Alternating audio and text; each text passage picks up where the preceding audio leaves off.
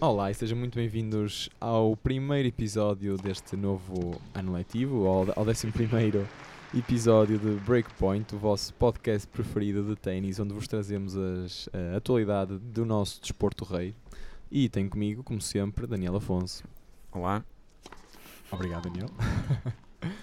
Nós esta semana trazemos-vos notícias de, da, da semana passada, aliás, do- dos torneios que, que ocorreram na semana passada, que foram 250, eh, São Petersburgo e Metz, tanto na Rússia e em França. Tivemos participação portuguesa ehm, na Rússia, curta, eh, curta. Se- para, para não variar agora. também é verdade que teve um adversário pela frente eh, de, de renome, não é? Sim. Teve João Sousa, o, ehm, o conquistador português, teve uh, João Wilfried Tsonga pela frente, onde hum, acabou por perder o primeiro set de uma maneira, pronto, sempre injusta, não é? Ah. Por eh, um tie-break, 7-6. Ah, acaba por...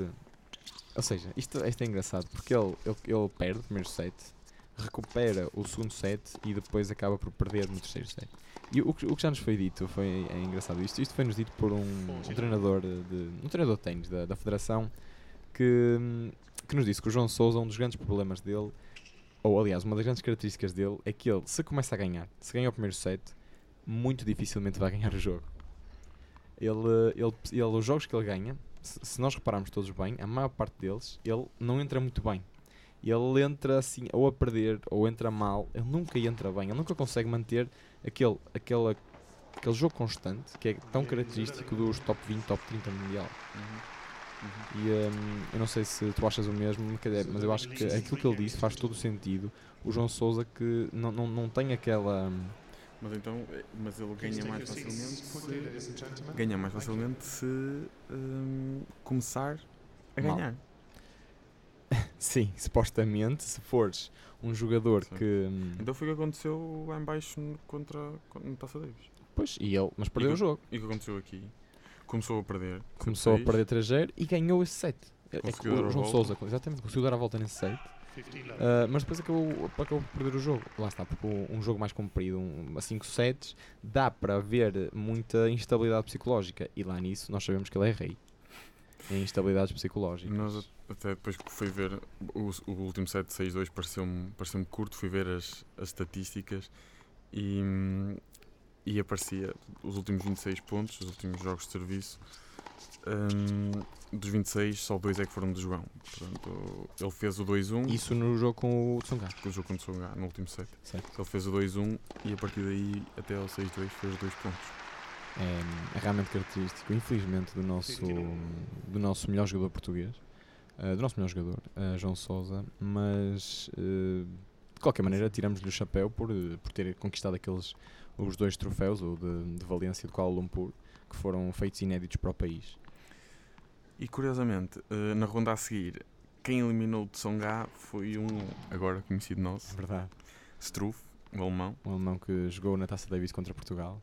Hum, portanto, em Metz, eh, portanto, não tenho grande interesse. Eh, vamos saltar um bocadinho para a final. Temos um, um novo campeão eh, de, de- no ATP, portanto, um alemão com um nome. Um nome difícil de pronunciar, nós vamos tentar evitar dizer o nome, mas as, as letras começam num GAU e depois acabam num CZK. Gojov Zazik. Ah, pronto, perfeito. Eu, não- eu próprio não Isso. diria melhor. Pronto, ele eliminou. Ele veio do qualifying, portanto, no- em 8 dias ganhou 7 jogos. Um, eliminou bem no APR 7-5, 7-6 na, na final. São um jogador que já tem 28 anos, portanto, Ou seja, não é, não é um. É um late bloomer. Ou seja, portanto ganha o seu primeiro título agora. Gastão Elias, Pedro Souza, estejam à vontade para, Exato, para, para. começar a ganhar títulos. Acima de agora. tudo, Pedro Souza. Eu acho que nós temos que chamar cada vez mais atenção ao, ao jogo de Pedro Souza e ao, eh, à maneira como ele está a jogar. Ele tem feito bons resultados. Eh, vamos acompanhando a carreira dele e ver se consegue, se consegue penetrar no, no top 100, ainda, Sim. ainda até ao final do ano. Depois também em São Petersburgo, uh, Dzumur uh, da Birmânia uh, também ganhou o primeiro título ATP na final contra Fognini. Um, agora mudando ligeiramente de assunto para um dos assuntos da última semana mais falados, uh, Hawkeye Live. Portanto, o, o ATP planeia hum, estrear este ano no Next Gen ATP Finals eh, um sistema que elimina todos os árbitros, exceto o árbitro de cadeira. Portanto, a ideia do ATP é que seja tudo eletrónico eh, e que haja uma resposta imediata quando a bola for fora. Portanto, Ou seja, na teoria é um sistema que faz todo sentido, não é? Sim. Ou seja, elimina um bocado o erro humano, eh, elimina, elimina a necessidade de o jogo parar por. eh, ou do, dos, não é do jogo parar, vá, do jogo parar por motivos errados. Portanto, os jogadores têm que pedir challenge, falsas chamadas, etc, as repetições de chamadas, eh, foot faults, eh, tudo o que tudo o que advém daí. Agora, hum, todos nós sabemos que o sistema ainda não é perfeito, nem hum, tem, tem um erro inerente à, à própria pronto, à própria maneira como o jogador está posicionado. Não hum, É, diz-se que, diz que portanto, o OK tem um erro médio de 4 mm e que é aceite no- nos circuitos por todos os jogadores. Hum, mas na última semana, nós, nós depois até falamos, houve uma jogadora que, que pediu challenge, a bola tinha ido claramente fora. Foi num, num circuito Future. aí. certo, certo. Sim, sim, sim, sim, sim. A bola tinha ido claramente fora, pediu-se challenge e, ele, e a bola apareceu um bocadinho dentro. Foi um bocadinho escandaloso. E, quer dizer, e, ou seja, a bola assim por eh, meio milímetro, um milímetro dentro, e isto aqui pode acontecer o simples facto de a jogadora estar a tapar eh, uma das câmaras que tem a melhor visão sobre a bola ser fora ou dentro e terem que aproveitar as outras câmaras que se calhar não, não têm uma precisão na- para aquela situação específica, não conseguem ter a mesma precisão que a câmara que a rapariga estava a tapar e isso origina erros que possivelmente são piores que erros humanos às vezes. Portanto, vamos, vamos ter um ah, Next Gen ATP Finals cheio de novidades. É, vamos ter com. va- Vamos assumir isto com uma. com cautela. Uh, Já, já num podcast passado nós falamos no novo formato que vai ser, vão ser 5 sets curtos. Certo. Eh, portanto, vai ser um. Vai ser, vai ser um, bas- basicamente um, um uh, Petri dish ah, um, uh, para, para possivelmente mudar as regras do, do nosso desporto nos próximos anos. sim, eu acho isto tudo muito bem. Agora tem que investir um bocadinho mais na. Vamos lá ver na prática. Na, na, na teoria as coisas até acho que soam bem. Sim. Vamos ver como é que os jogadores reagem, como é que. hum, Exceto pessoa bem, exceto para árbitros que façam isso de vida. ah, sim. Uh, Árbitros de cadeia, não é? Muita gente pode ficar sem, emprego. sem emprego. É verdade. é mas as verdade. pessoas têm que se adaptar como de costume. E portanto, hum, Seguimos em torneios. Uh, esta semana temos dois torneios Na uh, China. na China, longe, longe daqui. Já, já, já, A estamos, a, já estamos a entrar na, na ronda, exatamente, na ronda asiática do, do, do circuito. Temos então que, que torneios, Daniel? ainda mais dois 250, Chengdu e Shenzhen. Portanto, os jogadores, de grandes jogadores, em Chengdu tivemos Dominic Thiem, uh, Kyle Edmund, Rublev e Ramos Vínolas. E em Shenzhen, O Zverev. conquistador. João Souza, que aparece como o sétimo cabeça. Apareceu. Já vamos falar porque é que apareceu no passado. como o sétimo cabeça de série. eh, os irmãos Zverev. hum, e pronto. Queres dar a, a má Sim, notícia é má notícia. Uh, João Souza, após aquela derrota infeliz, uma derrota com o Tsonga, acaba por ir para o torneio de, de Shenzhen e sofre de uma derrota Perde com um pesadíssima. jogador suíço que não é Federer ou Wawrinka. Suíço, exatamente. É Laxonen, um suíço. Acaba por derrotar João Souza, o sétimo cabeça de série, por 6-3, 6-0. Foi uma derrota pesadíssima para o português que hum, não, neste momento está um bocado perdido.